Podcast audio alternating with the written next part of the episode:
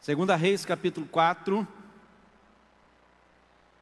E uma mulher das mulheres dos filhos dos profetas clamou a Eliseu, dizendo: Meu marido, teu servo, morreu, e tu sabes que o teu servo temia ao Senhor, e veio o credor para levar os meus dois filhos para serem servos. E Eliseu lhe disse: Que te hei de fazer? Dize-me o que é que tens em casa? E ela disse: Tua serva não tem nada senão uma botija de azeite. Então disse ele: Vai, pede emprestadas de todos os teus vizinhos vasilhas vazias, não poucas.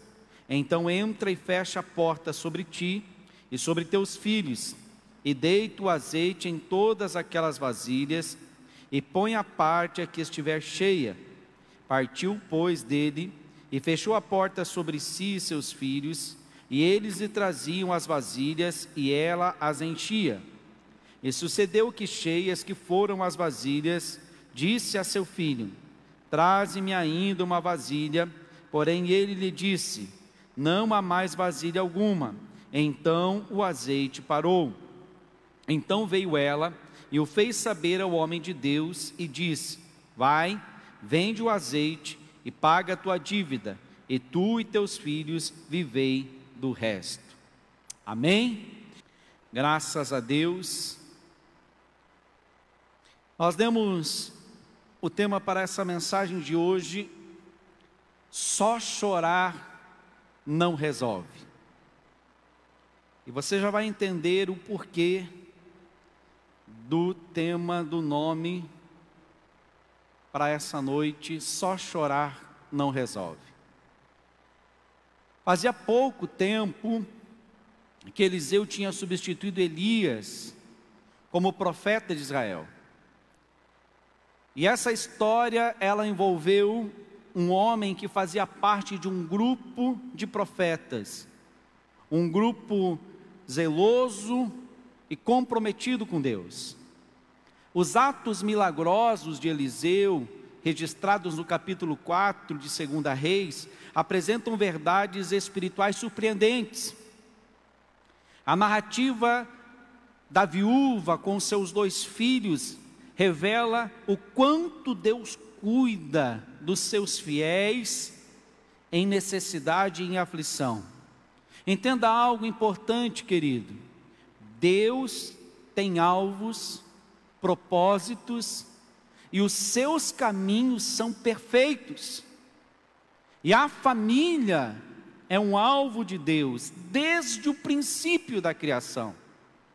E esta história mostra como Deus vem ao socorro da família quando tudo parece perdido.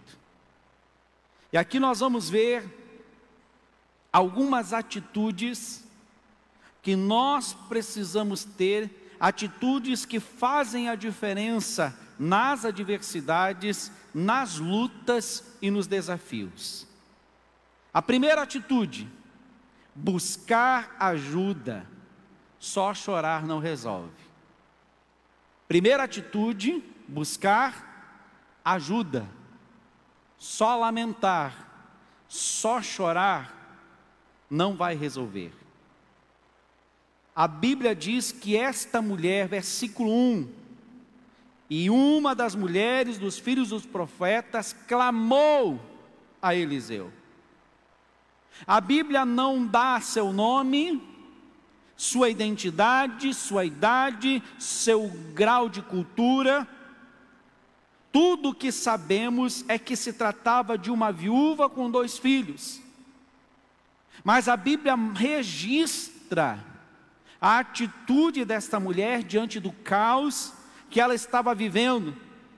Ela não ficou trancada dentro da sua casa, lamentando, chorando, e sim foi ao encontro do profeta e pediu ajuda. Ela não ficou lá, ai meu Deus, o que vai ser de mim? O que vai ser dos meus filhos? O que vai ser da minha vida? Ninguém olha para mim, ninguém está nem aí comigo, vou morrer aqui com os meus filhos, vou perder os meus filhos, vou perder a minha casa, vou perder tudo que eu tenho, vou morrer de fome. Não, não, a Bíblia diz que quando ela começa a enfrentar as situações difíceis, ela vai ao encontro de alguém que pode resolver o seu problema. Ela sai da sua casa, vai ao encontro do profeta Eliseu, por quê? Porque ela acreditava que Eliseu era um homem de Deus e que ele a Deus, através da vida de Eliseu, iria trazer uma nova esperança para a vida daquela mulher. Existem quatro situações que essa mulher estava vivendo. Primeira, a morte. Versículo 1: Meu marido, teu servo, morreu. A primeira tragédia que ela enfrenta é a tragédia da morte. O marido morre, e provavelmente os filhos ainda não tinham uma idade acima de 18 anos, provavelmente eram menores. O marido morre. A primeira situação é a morte. E a pergunta que eu quero que você, eu vou fazer algumas perguntas aqui, eu quero que você guarde no teu coração e responda para você mesmo. O que hoje está morrendo na sua família? O que hoje está morrendo na sua família? Essa mulher enfrentou a morte do marido. Mas há muitas famílias enfrentando a morte do casamento, enfrentando a morte da alegria, enfrentando a morte da harmonia, enfrentando a morte da comunhão, enfrentando a morte dos relacionamentos. Você sabia que tem pessoas que saem de casa para trabalhar e elas passam mal quando o dia está acabando e ela tem que voltar para sua casa? O último lugar que ela quer estar é dentro da sua casa, é dentro do seu lar, porque tudo está morto lá dentro. Não há paz, não há segurança, não há alegria, não há comunhão, não há mais relacionamento, é só briga, é só tristeza. E a pergunta que eu quero fazer para você que está aqui conosco, para você que está conosco nas redes sociais, o que está morrendo na sua família? Segunda situação que esta mulher enfrentava, as dívidas. Versículo 1: E veio o credor. O marido morre e o credor bate na porta. Preciso do meu dinheiro. Preciso, teu marido ficou me devendo. Eu quero abrir um parênteses aqui, porque eu sempre faço isso e a gente é a lei da repetição, né? Quem é homem aí, diga glória a Deus.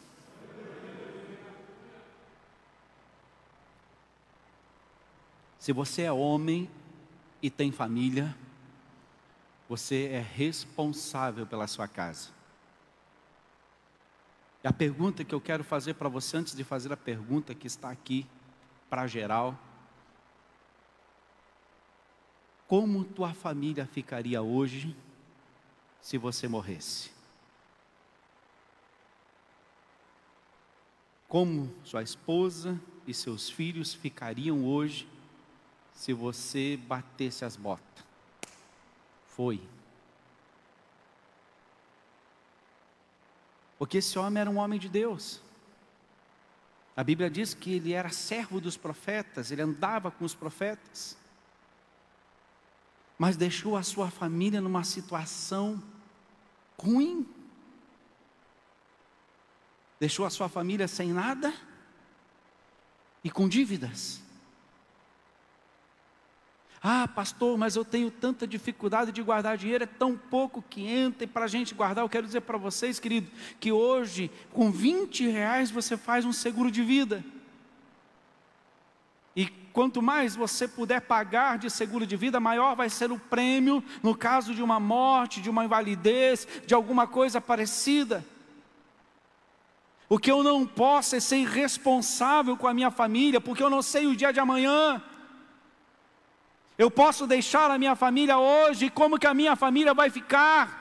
como que a minha esposa vai ficar, como que os meus filhos vão ficar. Então eu, como homem da casa, como provedor do meu lar, eu preciso me preocupar com amanhã sim. Eu preciso preparar a minha família para a volta de Jesus, mas se Jesus não voltar e eu morrer, a minha família tem que estar amparada de alguma forma. E esse homem não deixou a sua família dessa maneira. Essa mulher está desesperada, porque o credor está batendo na sua porta. E aí vem a terceira, e eu, quero fazer a pergunta para geral agora: como se encontra a sua vida financeira? Como se encontra a sua vida financeira? Vou dizer para você que para muita gente a epidemia melhorou a vida financeira. Tinha gente que não ganhava nada, passou a ganhar 600. Não ganhava nada. Tinha gente que ganhava 600, passou a ganhar 1.200. E como que está agindo com o dinheiro? Ah, vamos embora, agora temos dinheiro, vamos gastar tudo. A pandemia não acabou. E não sei se vai vir mais dinheiro. O problema é que o dinheiro chega e a gente não pensa. A gente já quer comprar tudo que a gente tem na cabeça. Como está a tua vida financeira? Terceiro ponto, situação que essa mulher vivia, perda dos filhos. Tua serva, eles, o credor está na porta e eles querem levar os meus filhos para ser escravo. Porque era assim que a dívida era cobrada antigamente, queridos. Lá no Velho Testamento era olho por olho, dente por dente. Está devendo, não tem com o que pagar, leva os filhos, não tem filho, vai você ser escravo e vai trabalhar até que a dívida seja paga, ou até que aconteça o ano do jubileu e você seja solto.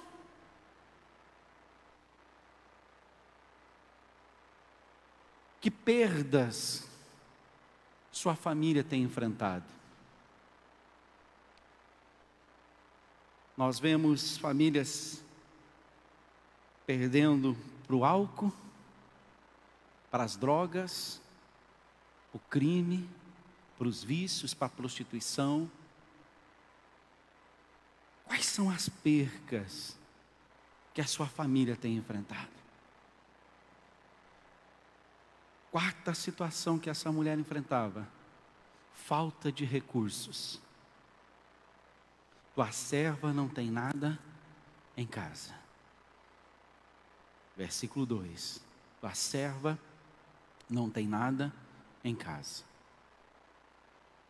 Eu quero trazer aqui porque, embora os recursos sejam poucos, em algumas famílias que frequentam a nossa igreja, ainda assim, ainda assim tem recurso. Mas eu não quero falar apenas de recurso material, mas do recurso mais importante que nós precisamos ter dentro da nossa casa: o recurso espiritual. há recurso suficiente para a sua família? Quando a pandemia começou, irmãos, uma das coisas nas quais nós nos preocupamos foi em manter as pessoas, as famílias, com recursos espirituais. E nós instituímos então o culto familiar não funcionava as células, agora as células estão voltando, não funcionava os cultos, estava tudo fechado, e nós então instituímos o culto familiar, onde você deveria reunir a sua família em casa, pegar a palavra ministrada no domingo e liberar esta palavra para a sua família, colocar recursos espirituais dentro da sua casa, dentro do seu lar, dentro na vida da sua família, e para que você tenha recursos espirituais, você precisa buscar esses recursos espirituais na oração, na leitura da palavra, você precisa se preparar, você precisa sentar na frente da televisão, se você não pode vir no culto, assistir o culto, receber a palavra. Ontem nós, eu, a a pastora ainda participou de dois. Eu participei só de um, de um seminário que começou às nove da manhã e terminou às nove da noite, buscando recurso. Além da minha família, tem uma igreja que eu tenho que disponibilizar recursos. Como estão os recursos na sua casa? Há recurso suficiente para a sua família? E esta mulher, ela em vez de ficar chorando pelos cantos, lamentando pelos cantos, ela foi atrás do profeta e fez o profeta saber tudo pelo qual ela estava passando. O meu marido morreu, os credores estão na porta, querem levar meus filhos e eu não tenho nada. Você sabe o que nós não temos, irmãos, como pastor? O que nós não temos como pastor é uma bola de cristal. Para olhar e ver, puxa, fulano está passando por isso. Vamos lá dar uma assistência para ele. Você veja que o profeta não tinha revelação do que aquela mulher estava passando, ela teve que sair da casa, ir ao encontro do profeta e fazer o profeta saber pelo que ela estava passando. Quero dizer para você que se você ficar aí chorando, não quero falar agora apenas com que estão presencialmente, porque quem está presencialmente já veio atrás. Quero falar com você que às vezes está aí chorando, lamentando, ai, ninguém sabe pelo que eu estou passando. O pastor fala, mas o pastor não sabe o que eu estou vivendo e não vou saber se você não contar. Não vamos saber se a pessoa não nos procurar se ela não buscar ajuda, se ela não vier e dizer: olha, aconteceu assim, aconteceu assado, está dessa forma, dessa maneira, e eu tenho certeza que se você vier e buscar ajuda da pessoa certa, da pessoa correta, Deus vai iluminar a mente dessa pessoa e vai trazer a provisão para dentro da sua casa, vai trazer a solução para dentro do seu lar, porque Deus é fiel.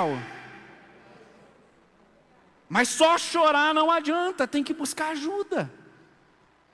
Tem que buscar recursos. Hoje nós temos o WhatsApp, nós temos o Facebook, nós temos o Instagram. Falta de comunicação não é. A única coisa que nós não temos é bola de cristal mesmo. Essa mulher foi buscou ajuda. Segunda atitude dessa mulher, dar valor ao que se tem. Na primeira conversa ali com o profeta, ela diz: o profeta pergunta: O que, que você tem? Ela diz: Eu não tenho nada. Mas em seguida ela lembra que lá na sua casa existe uma botija com um pouco de azeite. E ela diz: senão uma botija com um pouco de azeite, ou seja, ela diz: Ei, espera aí, profeta, eu não sei se vai resolver alguma coisa, eu não sei se vai adiantar alguma coisa, mas eu tenho em casa uma botija com um pouco de azeite. Escute, meu irmão, você precisa valorizar o pouco que você tem, você precisa valorizar o pouco que tem, nós precisamos valorizar o pouco que nós temos, porque Deus não precisa de muito para operar um milagre na sua vida. Deus não precisa de muito para operar um milagre na sua família. O que você tem na mão, Deus vai usar para trazer um milagre dentro da sua casa. Valorize o que você tem, dê valor ao que você tem. Não fique preocupado porque fulano tem e você não tem. Não, o que você tem na mão de Deus é muito. Não tenho nada senão um pouco de azeite. O que você tem para oferecer a Deus? Jesus alimenta cinco mil homens, fora mulheres e crianças, com cinco pães e dois peixes mas porque alguém deu valor ao pouco que tinha e entregou na mão de Deus. O pouco que você tem na mão de Deus se chama multiplicação. Vou repetir. O pouco que você tem na mão de Deus se chama multiplicação. Deus vai multiplicar, mas você precisa dar valor. Terceira atitude dessa mulher: dar crédito e obedecer o conselho do profeta.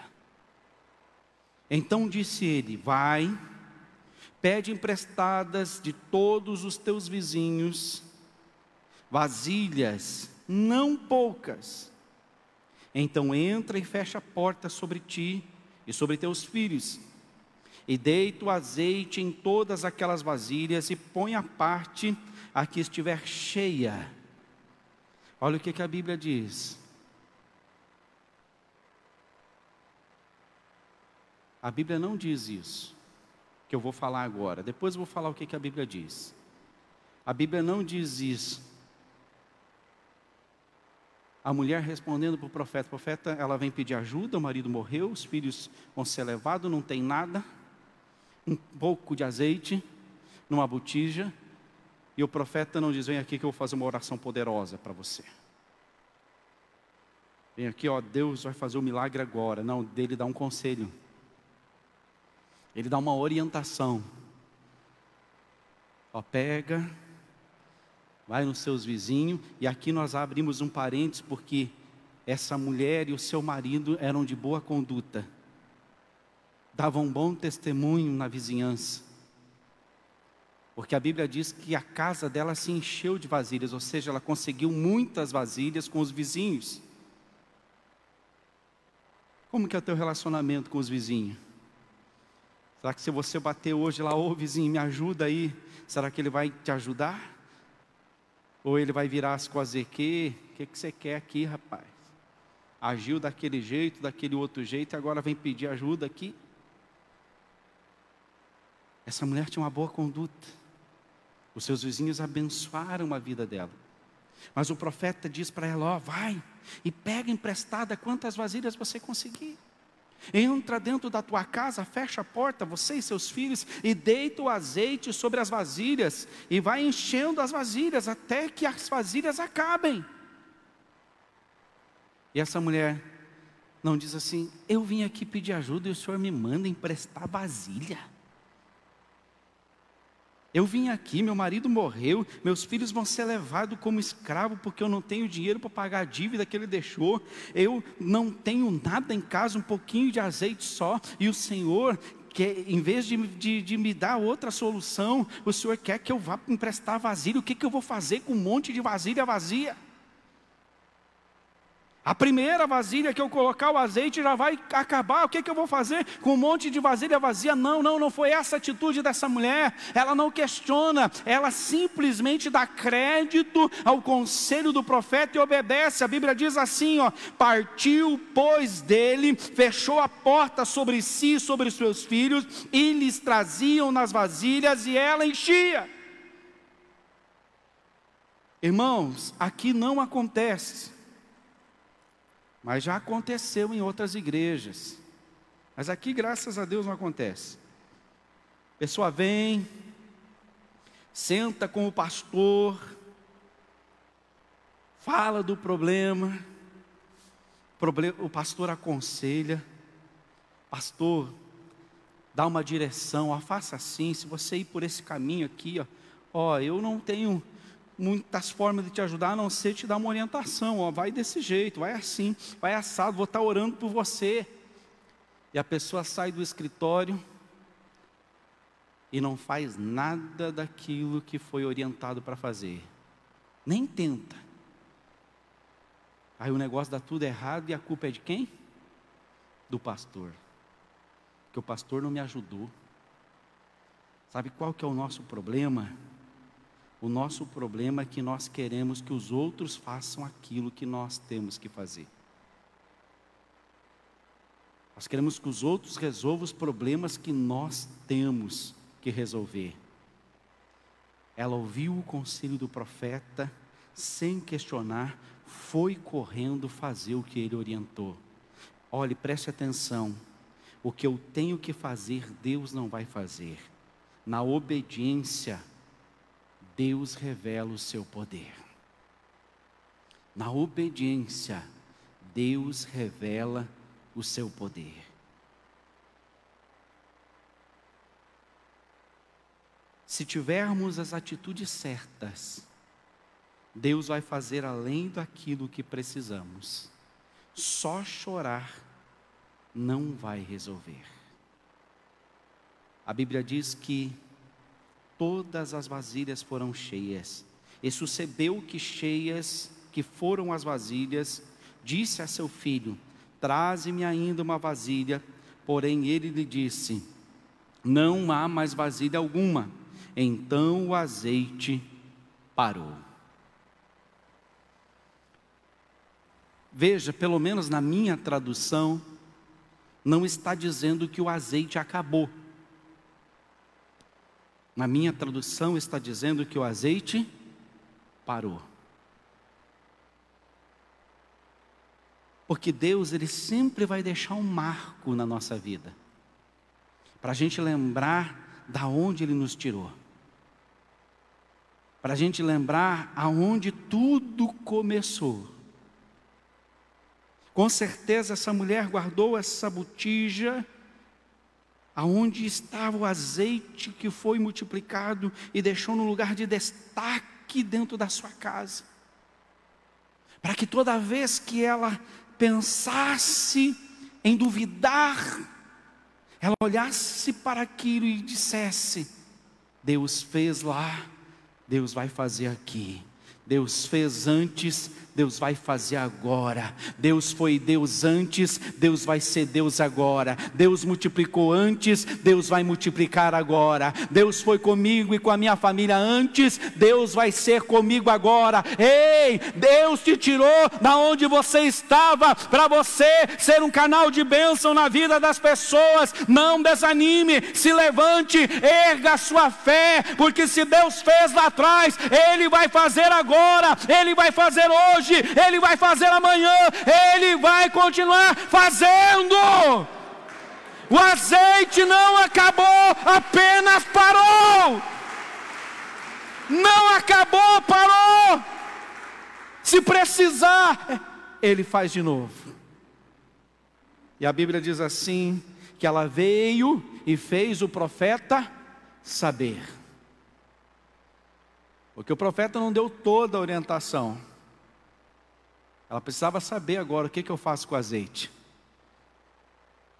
E ela pegou e foi de novo no profeta, e o profeta disse: Vende, paga sua dívida e vive do resto. Aquela mulher só queria pagar a dívida para não perder os filhos. Mas Deus deu uma aposentadoria para ela. Ela só queria pagar a dívida. Só isso. Deus deu dinheiro para ela pagar a dívida e deu dinheiro para ela viver depois. A Bíblia não registra quanto tempo ia durar isso. Mas o profeta está dizendo para que ela viva do resto. Deus sempre vai fazer além daquilo que nós pedimos.